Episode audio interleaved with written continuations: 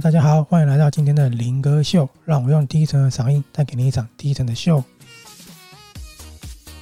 林哥秀已经很久很久没有出来了，这次会出来呢，其实主要有几个原因啦。第一个主要原因就是台北、双北啦，现在都陷入到了三级警报，很多人都非常非常的苦闷，所以呢。我就特别想再度重现的林哥秀呢，就是要讲我的旅游的故事。那当然有的是有趣，有的其实有点无聊啦，只是说，哎，让我勾起我当时旅游的感觉。也希望呢，朋友们听到之后也能够想一下你自己当时旅游的感觉，然后再重温一次嘛，这样也不错。那第二个原因呢，就是其实因为我们最近比较忙，那我们录了蛮多的节目，但是一直都没有把它剪完。那持续也在看书，要写书评。所以呢，就决定说好吧，那我就来录一个林哥秀，然后说完全没有剪辑啊，就是录完然后就直接放上去了，这样也不占时间，然后也当做抒发一下这样。不过投入在剪辑上面真的是还蛮开心的啦。那跟大家预告一下，目前我正在剪的呢是高宝文化的《江湖夜雨读金庸》这本书，真的非常好看。那剪到一半而已，会尽快呢分享给所有朋友。那也跟大家分享一下，防疫的期间呢，我昨天跟今天早早呢看了两部电影。第一部呢是《唐朝豪放女》，我这个非常好看，我已经在我的粉丝团写了影评了。那第二个呢，超有趣的叫《A 片不 NG》。哎，现在的歌好像唱一唱都会变 rap 哦，还蛮有趣的。哦，这是题外话。他呢真的是很有意思，我觉得蛮好笑的啦，笑得还蛮开心的。故事呢，就是讲说，呃，一个导演呢在拍 A 片的故事。那他完全呢，虽然说他是限制级，但是他完全没有什么性爱场面的。他裸露只有女优脱下衣服然后换装那个瞬间，跟他们照袍子，然后有露两点而已，就大概这样。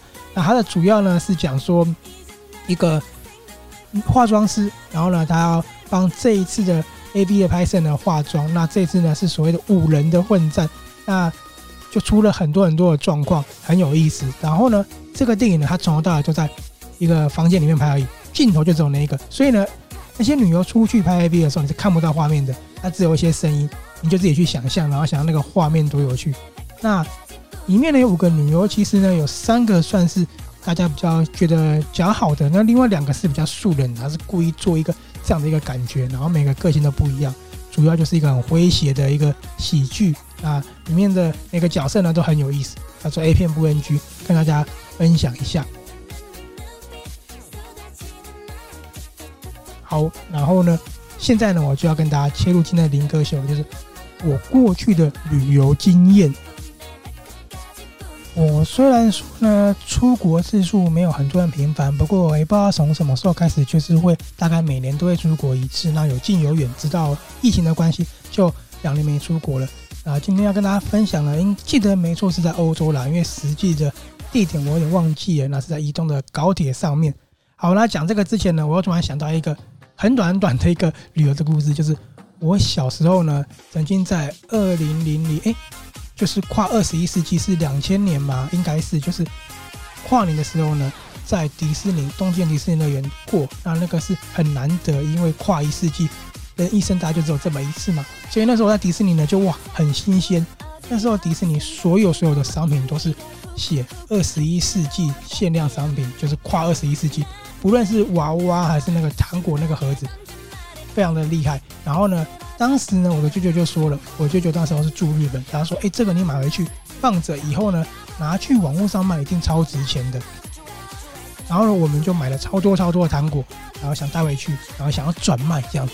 结果呢，因为大家都知道日本其实晚上大概七八点之后就没东西。然后那时候我们住东京的市区哦，已经市区了的那个住宅区，因为住我舅舅家，晚上超无聊都没有人。我还记得很深刻，那时候呢。太无聊了，我们就拿了一片 DVD，叫《决战紫禁之巅》，然后一边看肚子又饿，就把所有的糖果都打开来吃了。然后吃完之后呢，可能那时候就一边看电影一边吃糖果，然后就随手把那个盒子丢掉了。所以呢，只有那些二十一世纪的糖果那些包装全部都没带回来。现在想起来这很可惜。那那个年代是没有智慧手机数位相机也是非常阳春的时代，所以呢，很遗憾的没有留下太多照片。好，这个是一个额外的小故事，不知道大家在迪士尼乐园有没有什么样的故事呢？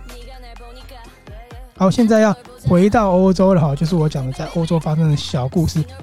大家坐过欧洲的高铁，应该都知道，高铁有些座位是是两个椅子，两个椅子面对面的，也就是说中间会隔一张桌子，会有人坐你对面，等于是四个位置嘛。好，那时候我就上高铁的时候，我记得是要去一个算是很深的深山里面，然后是雪地，就是大雪的雪山里。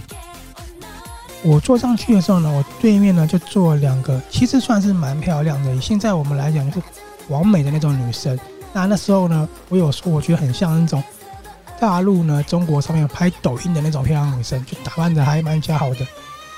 虽然说外面下雪，不过因为高铁上都有暖气嘛，所以他们脱掉外套的时候，诶，穿的也是蛮算是蛮辣的那一种哈。好，然后呢，我就在那边跟我弟聊天，结果呢。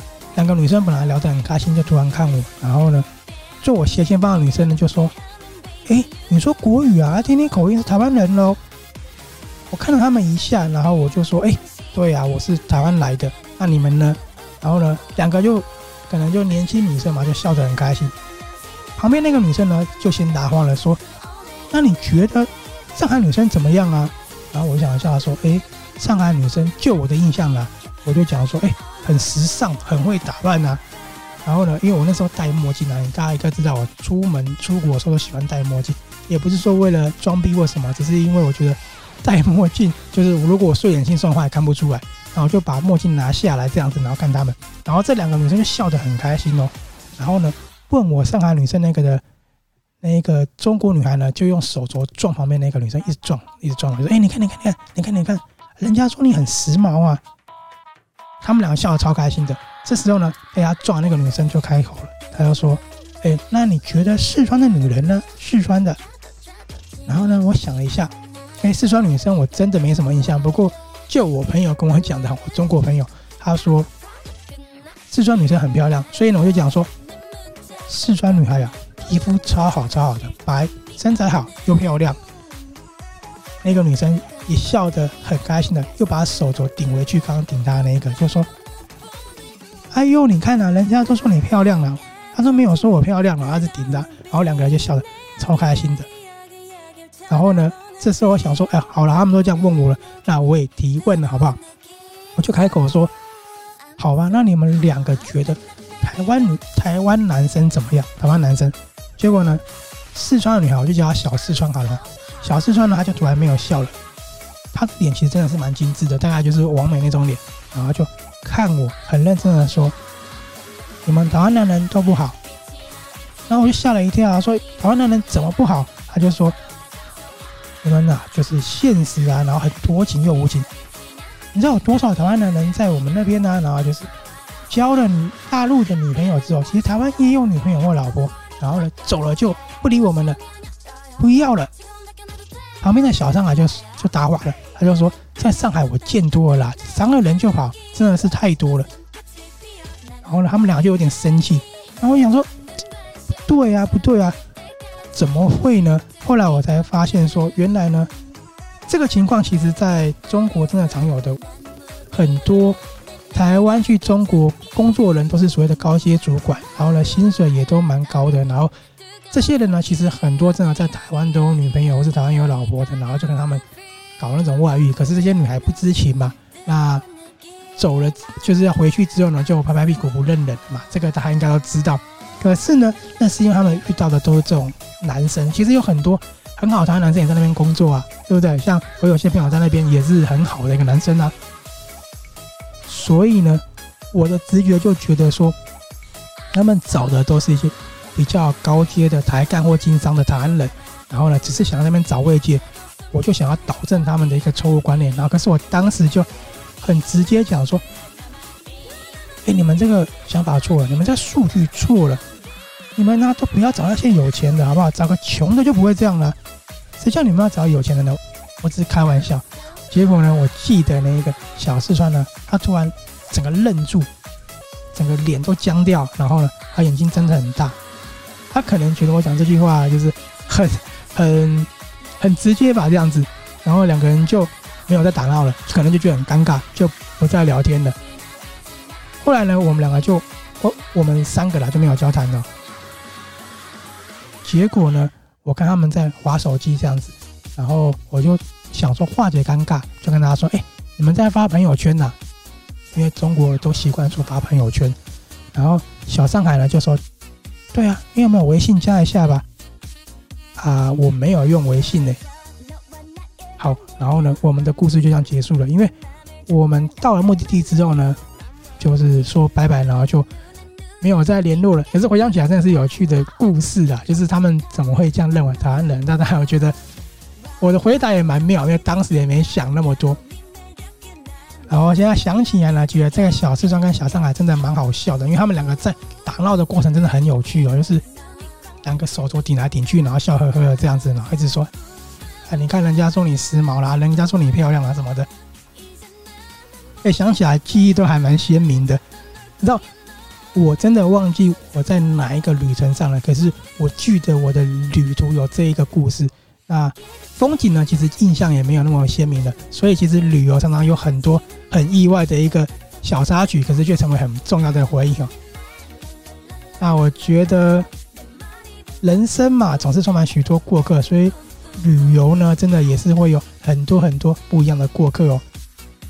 好，我们是林哥秀。旅行的美丽呢，真的就是来自于这些途中的插曲。那不知道你们在不能出国之前，不能出国的状况之后呢，想起旅游又有什么样的回忆呢？啊，之后呢，我会跟大家再分享一些我的旅游的小故事，有很惊悚的，很刺激、很可怕的，有。很无聊的，也有很有意思的这样子，啊，我们下次见喽，拜拜。